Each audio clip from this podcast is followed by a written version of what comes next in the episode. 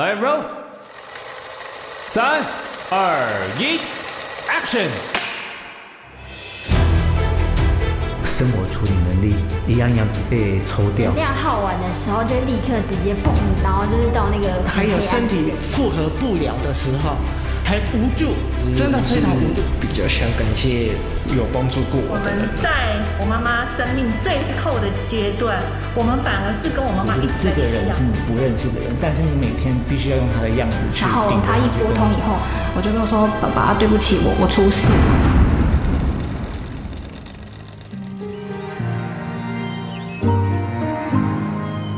用声音记录爱，再用声音传递爱，记录爱的那一刻。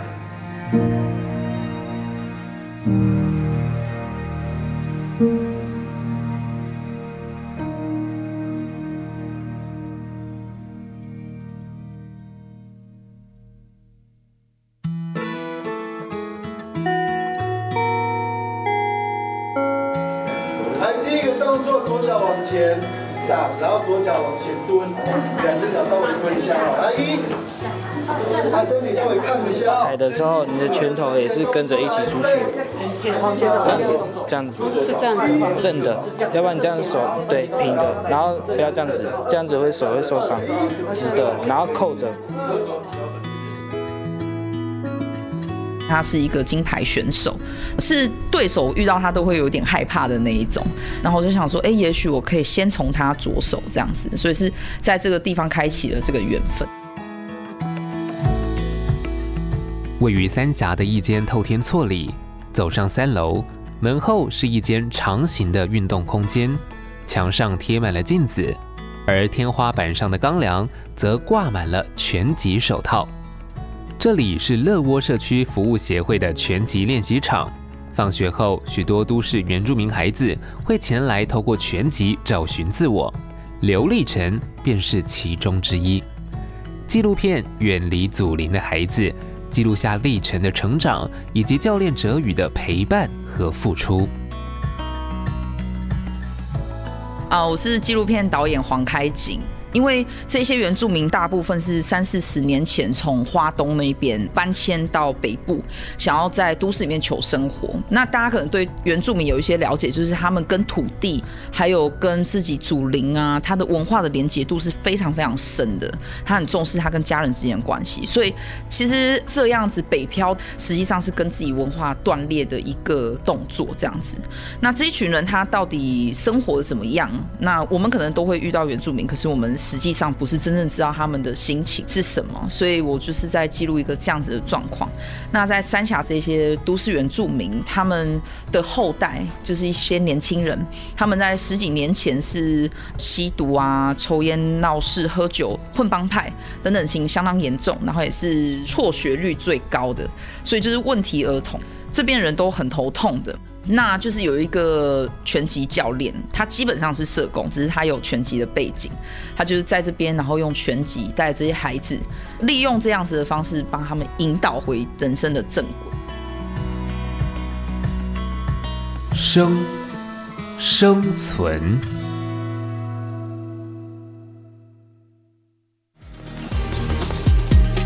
本来一开始爸妈他们也不太同意，因为我回去的时候经常受伤。国二的时候拿很中运第二名，原住民奖金有十万。因为我们家里也不算那么有钱啊，家里还是会需要用我用那笔钱去帮家里。谈起练拳的动力，荣誉感绝对是非常重要的。但透过拳击比赛带来的奖金，也许才是真正让立成可以走得更远的原因。他们的这一代父母呢，大部分是从事比较劳动型的工作，所以他相对来说，他要长时间的付出他的体力，才能赚到比较多的金额去养活他的家人。他们的求生存不是那么容易，他们经常在面对金钱这样子的议题。我觉得在早期的时候，立成他其实告诉我啦，等我遇到他的时候，已经过去那个时期了。他说他在国小的时候常常是没有饭吃，老师都要。特别留意他有没有食物这样子，所以中餐的那个营养午餐就会特别打包留下，然后说立成拿回家吃。对他心里面来说，当然是有一点冲击，加上他也是比较爱面子的，也不能说爱面子。我想孩子多少都有一些他在意同侪怎么看他，别人会不会看不起他，然后他希望自己在别人面前看起来是有自信、强壮的。我想这个是很能够理解，所以他在早期的。时候常常面对这样子的。议题，我觉得蛮影响他是否选择拳击这条路的。谈起帮助孩子们，新北市乐窝社区服务协会的社工，同时也是泰雅族拳击教练的哲宇则说，希望拳击可以让这群原住民孩子不被歧视，甚至能够以身为原住民为骄傲。文化是内化的过程嘛，本来就是从自己里面、身体里面有的。那只是在都市里面，其实他们必须要面对的是生活的议题。比如说，我们今天在面对国中的孩子，他们是跟来自社区不同国小的孩子们一起读到这些地方，就是一个这个社区的小型社会的概念。那他们要在这边长出属于自己的一个交友的空间，或者是跟别人互动的一些关系。远比自己的文化来的更为重要，因为他们必须要在这边生存。对，那如果谈到要生存，国中生最重要的什么？读书嘛，要跟同侪打好关系，那又不失自己的文化。当然，这件事情第一个一定要先把自己的生命历程先稳定，我们才有办法去谈到说我的文化造就了我的生命。那在生命历程这一块并没有被稳定的情况下，我们如何去跟他谈你的文化是重要的？所以对我们来说，我们会先把他们的生命历程先稳定，用拳击、用客服、用社会工作的模式，陪着他们把很多的事情先稳下来，让他们知道说，我是在都市里面的原住民。先跟他们讲有这个意识就好了。你们知道自己是谁，那他们就会慢慢把这件事情发展下来，因为他们不会忘记，他们比我们还渴望恢复到自己原住民文化这件事情。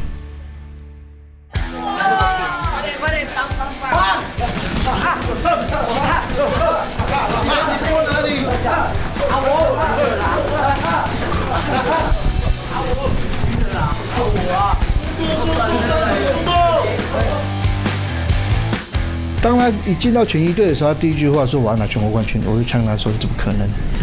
对，结果过没两三年，就他真的拿全国冠军了，而且还站到很高的位置。他也代表国家出去比赛过。找跟尽量找跟自己身高体重差不多的。快点快点快点快点快点！在哲宇的陪伴之下，立成在国中时期用双手打下许多面金牌，但升上高中，对手对于立成的了解更多了，导致他总是无法突破前四强，拳击生涯面临瓶颈。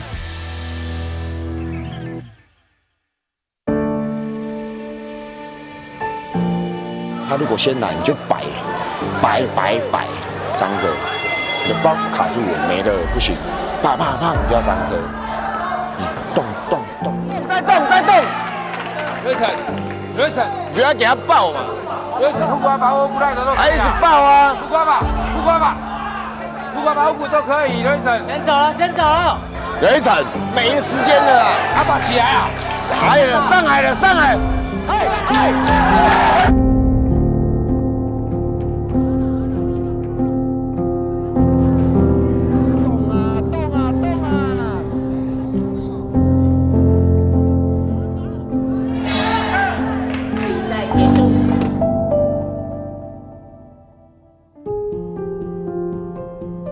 非常关键的一场就是高二下学期的大比赛，因为高二下它是一个蛮重要的关键，就是你再来就高三了，那你可能就是要面对职业的选择。但他就是在那一次就有一个很大的滑铁卢，就是他在八强的时候就遇到一个才刚打一年的选手，真的是只有一年，他不是国中有打，他是高中才开始打。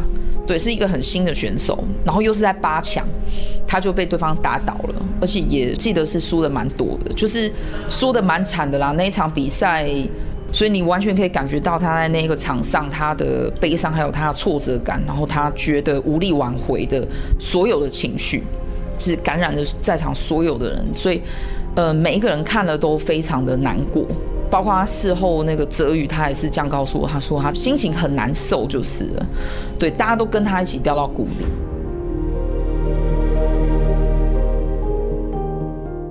输掉比赛之后。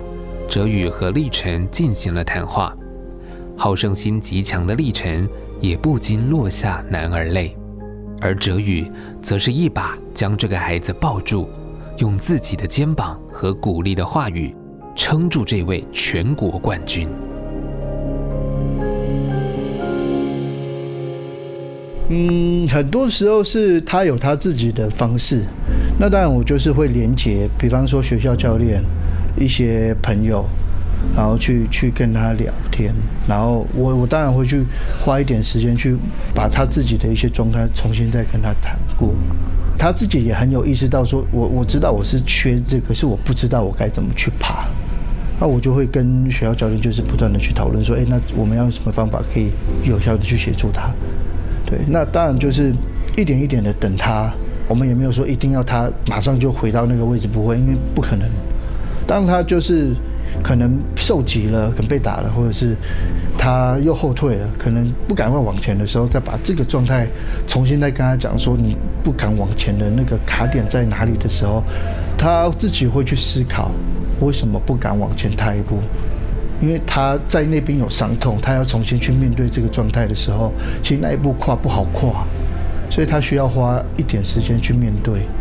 所以，当我们在有意识的跟他讲说不急，我们不会一定要你这么快的恢复，一切都是要等你稳定，然后再陪你一起。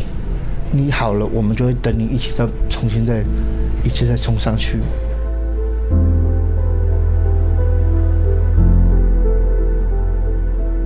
虽然认知自己的不足，并且重新站起的过程并不是那么容易。但随着历程来到高三，他的心态更加成熟，技术也不断进步。他相当期待自己能在即将到来的比赛中大放异彩。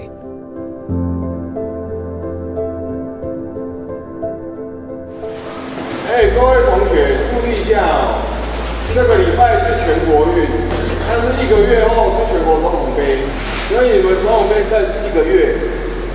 你不要还这样子傻不隆咚，每天摇头晃脑，漫不经心啊！自己注意一下啊，尤其是你的体重、体能，自己注意。对这个感觉哦，想打，想拼一个金牌，讲了讲了，从高一讲到现在还没拿到一个，毕业没有拿到，我会失望呢。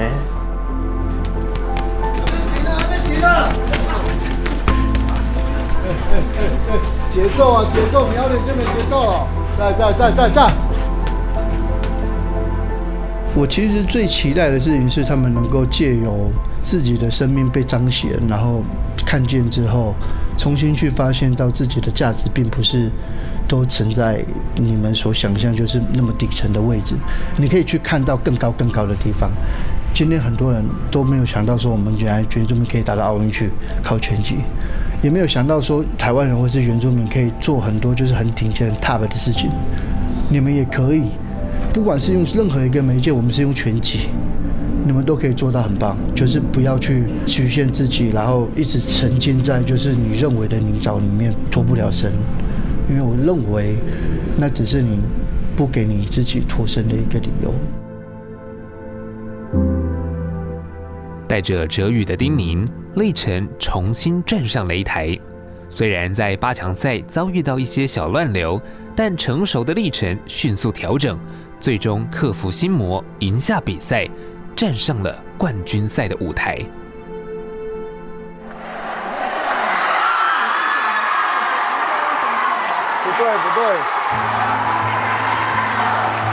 不对哦，不对哦。不是这样子哦，哼！那真的太夸张了，真的。这赢的东西看被判三比二，那不能当乱判啊！这选手打击多大，老师，赢的东西你判输，然后说没办法。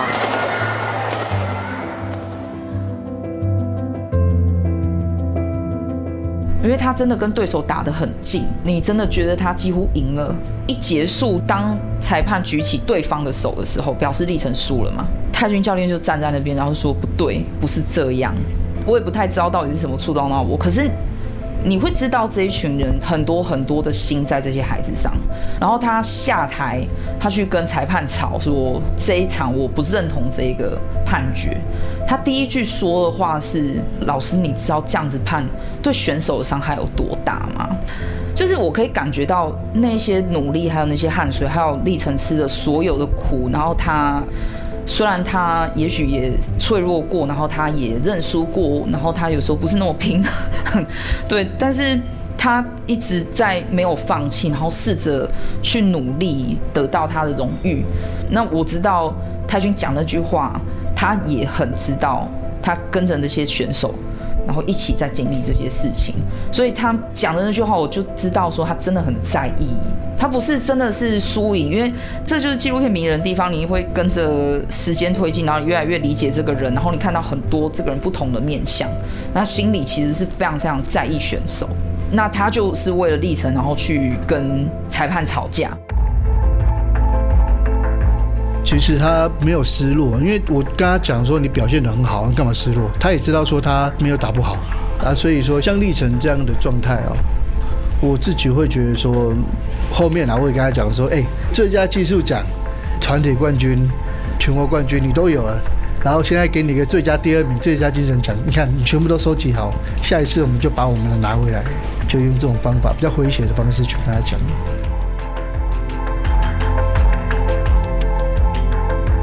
虽然总统杯没有拿下金牌，但立成依旧自信满满，准备在高三下的比赛一举登顶。不过此时，命运却跟他开了一个玩笑。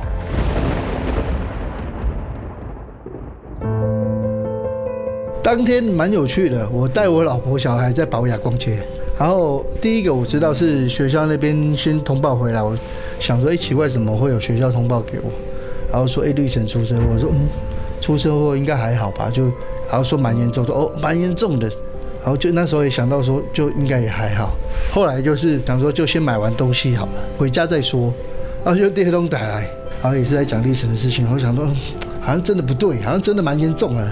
然后就赶快去想办法去联系得到他这样子。然后当我联系到他的时候，他已经在加护病房了。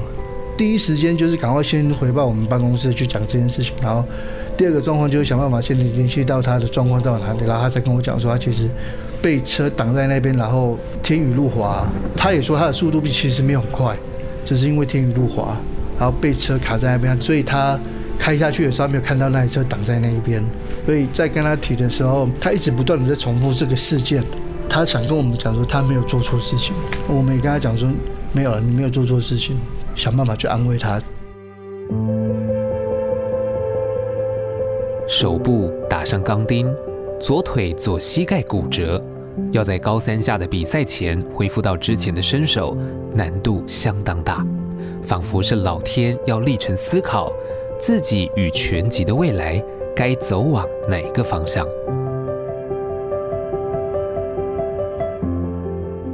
这个孩子其实一直以来最大的梦想就是进到国家队，没能帮他圆梦，我自己也蛮难过的啦。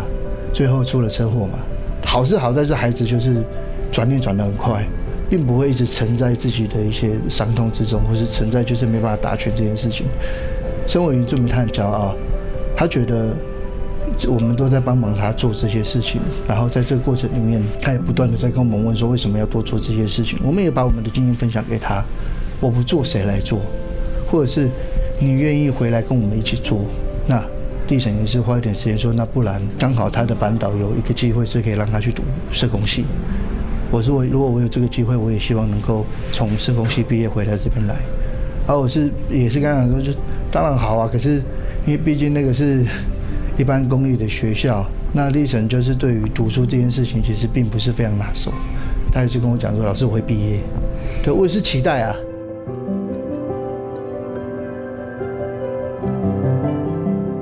笑着说自己拳击生涯提早退休的历程，选择进入社工系就读，希望未来能够成为像哲宇一样的社工，回到三峡继续帮助骄傲的都市原住民孩子。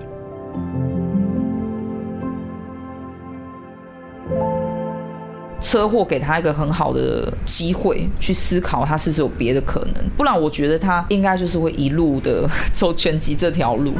所以，我觉得他的选择是让我觉得说不能说很不错，可是其实我觉得反而他的生命故事是很动人，因为好像某种程度上回到了文化，或是回到了帮助他的跟他一样是原住民的人的这件事情身上。诶，那也许我可以当社工，就像泽宇老师一样。然后我以后继续帮助这些原住民，甚至是更多其他需要帮助的孩子。我觉得泽宇在一开始跟历程谈到的这些文化啊，我希望你接替我的位置等等之类的，在他车祸之后就突然发生了。然后你会觉得，哎，那个种子发芽了。我觉得就是在那个时刻会比较明白什么是陪伴嘛。你其实不用急着他在这个时刻发生，可是你没有放弃他，你一直陪着他，然后告诉他你觉得重要的事情。对，他有一天他会有自己的决定。